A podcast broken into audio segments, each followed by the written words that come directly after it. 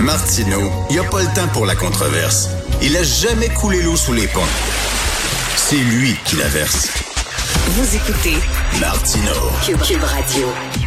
Alors, les conducteurs d'autobus scolaires manifestent depuis hier et encore aujourd'hui devant les bureaux de leurs députés afin de mettre de la pression sur le gouvernement pour avoir des investissements importants afin de continuer leur service auprès des élèves. On en parle avec Mme Josée Dubé, présidente du secteur transport scolaire de la Fédération des employés des services publics. Bonjour, Mme Dubé. Bonjour. Alors, euh, vous dites qu'il manquerait pas moins de 1500 conducteurs pour assurer la couverture de toutes les régions. Oui, effectivement. Puis euh, je peux juste vous dire que c'est juste un début. Ça fait longtemps qu'on dit qu'on s'approche du mur. Ben là, on est dedans. On est euh, vraiment dedans. Qu'est-ce qui se passe? Comment ça, il manque 1500 chauffeurs? Euh, simplement parce que c'est un travail euh, assez exigeant, autant au niveau des responsabilités euh, et des qualifications qu'on doit avoir pour faire ce travail-là. Première des choses. Euh, oui, il y a eu la COVID, mais il faudrait que je revienne au début, que initialement, là, c'était des c'était des fermiers qui faisaient ça. En deux traites de vache, là, ils allaient chercher les élèves avec le autobus, OK? OK.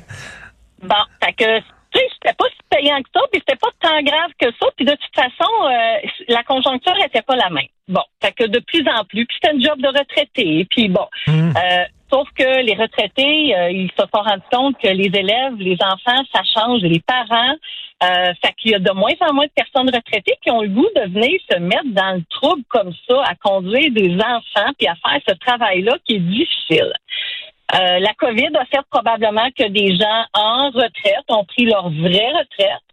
Puis là, ben, on arrive devant le recrutement. Puis le recrutement, ben, il c'est pas attractif. Comment tu veux dire, hey, moi, j'ai pas de job, là, je me cherche une job. Premièrement, ça te prend une classe 2 euh, pour conduire des véhicules lourds, déjà. Après ça, ça te prend un métier unique que tu dois aller prendre au cours euh, au, au CFTR. C'est un, métier, un cours de 15 heures. Le premier, c'est 15 heures que tu dois renouveler à tous les trois ans. Fait que là, tu te dis, bon, ben moi, je vais aller conduire des autobus scolaires. OK, c'est quoi les attraits? Ben, les attraits, là, à part d'avoir du temps entre tes deux circuits, là, euh, tu te lèves le matin de bonne heure, tu vas chercher tes élèves, tu finis vers 10 heures. Après ça, vers 2 heures, tu retournes, tu t'en vas travailler, tu finis à 6 heures. Cinq jours semaine, ça c'est correct. 25 heures par semaine. Parce que c'est ça que ça offre, là. Un 25, 30 heures, tu sais, des 35 heures, il y en a très, très peu. Mais en moyenne, c'est 25 heures. Donc, c'est pas, c'est pas une job, c'est pas une job de temps plein, on s'entend. Ben, eh ben, dans le fond, on appelle ça du temps plein partiel, hein? Parce- Hmm. Bon. Fait que quel calcul comme vous voulez, là, 25 heures semaine à 20, tu sais, c'est 20 000 piastres par année. Puis en plus, je vais essayer de pas dire un gros mot, mais on se fait suer par le chômage trois fois par année, là. Parce que moi, je me fais mettre à pied à l'été, je me fais mettre à pied à Noël et je me fais mettre à pied à la semaine de relâche. Qu'est-ce qu'il faut que je fasse pendant ce temps-là? Pour le chômage, il faut que je me cherche une job. Même si j'ai une date de retour. Mhm. Tout ça pour 20 000 piastres par année. Fait que, effectivement, il n'y a pas de que- recrutement et les gens, ils veulent pas venir travailler. Est-ce que c'est des retraités souvent qui font ça en disant ben ils veulent rester actifs un peu, etc. Donc ils vont travailler euh, comme chauffeurs d'autobus scolaires? Oui, ben c'est ça, c'est ça, je disais au début, oui, Oui. mais de moins en moins parce que la job, Ben elle oui. est difficile. Parce que là, il faut parler des enfants aussi. Les enfants, là, ils ont changé, hein. Avant, Ouais. les autobus, là, dans les années, euh, dans les années 80, là, c'était le silence complet dans l'autobus. Le chauffeur avait le droit d'exiger le silence complet dans l'autobus. Eh mon Dieu, maintenant, il faudrait pas essayer de faire ça, là, parce que on se, mais de toute façon, on se retrouverait euh, comme avec Jean-Luc Mongrain, là, euh, tout, euh, tout offusqué d'empêcher les enfants de parler. Bon. Eh, Madame Dubé, Madame Dubé, je me Oui, souviens, j'ai, oui. j'ai, j'ai trois enfants, mais mes deux filles qui sont plus vieilles maintenant, mais lorsqu'elles étaient jeunes et que je faisais des longs voyages en auto, puis qui étaient derrière, puis ils arrêtaient pas de s'engueuler, ils s'entendaient pas, ils s'engueulaient, puis tout ça. Des fois, il fallait que j'arrête sur le bord de la route en disant, ben là, Christy, vierge, je dois arrêter de crier, j'ai de la difficulté à conduire. Fait que j'imagine avec, il y a combien d'enfants dans un autobus scolaire à peu près? Ben, ben, c'est drôle parce que le mot vierge, là, moi, comme chauffeur d'autobus, je pourrais pas dire ça. Puis j'en ai 72. Fait que Ah, j'ai 72 taboire. primaires à gérer. Euh, puis il faut que je fasse attention à ce que je dis. Il faut que j'aie le tact. Puis, ce que j'aimerais dire aussi, c'est que le professeur, j'ai rien contre le prof, là, je le lève mon chapeau. Le professeur, dans sa classe, lui, il y a à peu près 20 élèves, et il y en a là-dedans que c'est des enfants à défi, et que ça prend du un pour un. Fait que des fois, il y a des intervenants qui sont dans la classe, qui doivent accompagner cet enfant-là toute la journée, parce que l'enfant a besoin d'encadrement tout le temps. Fait que moi, dans mon autobus, là, quand il, il sortent à 3 heures de l'école, ben moi, j'ai 7, 8, 10 enfants qui devaient avoir de l'accompagnement personnalisé. Et je les ai toutes dans mon autobus avec personne dans mon boss, là. Hmm. Et là, qu'est-ce que vous demandez? Là? Vous vous manifestez devant les bureaux des députés. Vous demandez quoi, là?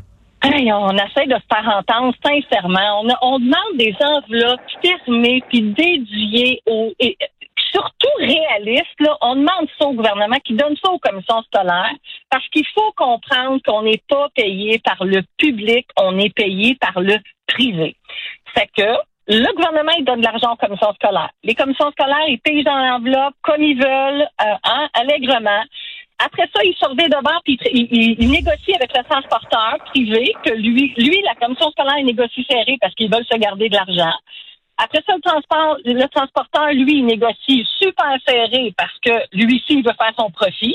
OK? Parce que lui, il me dit, moi, là, la seule place où je peux couper, la seule place où je peux économiser, c'est sur les salaires parce que les pneus, l'huile, l'entretien des véhicules, le gaz, je peux pas.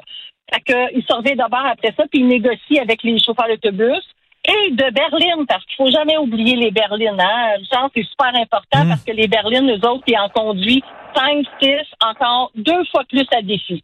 Fait qu'ils servaient de bord, puis c'est nous autres qui ramassent les miettes. Nous autres, on n'en fait pas de profit, là. Moi, je peux pas prendre de réel, je peux pas mettre de l'argent de côté avec 25, 25 heures par semaine, avec 20 000 pièces par année, là. C'est impossible.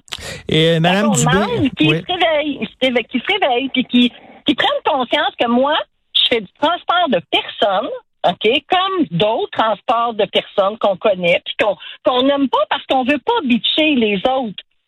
Mais moi, je fais du transport de personnes personnalisé. Moi, je m'occupe du petit 4 ans qui débarque, puis que je, je m'assure que le parent soit là, puis il est pas là. À rembarque, mon petit père, t'as pas le droit de débarquer. Je te ramène au service de garde. Je, je, je peux pas débarquer mes jeunes n'importe où, n'importe comment. Euh, il faut pas qu'ils se fassent frapper. J'ai des petits counes qui passent sur mon stop à tour de bras, même si je suis grosse et jaune. euh, fait que je demande au gouvernement qu'il se réveille, hein, puis qui, qui ajuste le salaire. Moi, je demande 25 pièces de l'heure pour les chauffeurs d'autobus, c'est pas la fin du monde. J'ai pas d'assurance, j'ai pas de fonds de pension, j'ai rien là, j'ai pas d'avantage. Le seul avantage que j'ai là, c'est que je travaille pas les fins de semaine, je travaille pas le soir, puis je travaille pas l'été. Puis même encore là, je me fais suer par le chômage. Écoutez, euh, Benoît Dutrisac, mon ami qui est ici, qui travaille avec Cube Radio, il chiale tout le temps. C'est un grognon, tout le temps en train de chialer. fait que là, lui, il chiale souvent ses euh, chauffeurs d'autobus scolaires, là, parce qu'il dit, il dit toujours, on dirait que c'est eux autres qui décident quand l'école va être ouverte, quand l'école va être fermée. Par exemple, quand il y a de la glace, puis tout ça, euh, là, finalement, les autobus scolaires disent, on fait pas le transport, c'est trop dangereux. Fait que là, l'école est obligée de fermer. Fait que là, Benoît le grognon dit, comment ça se fait, Christy, ces chauffeurs d'autobus scolaires qui décident ça?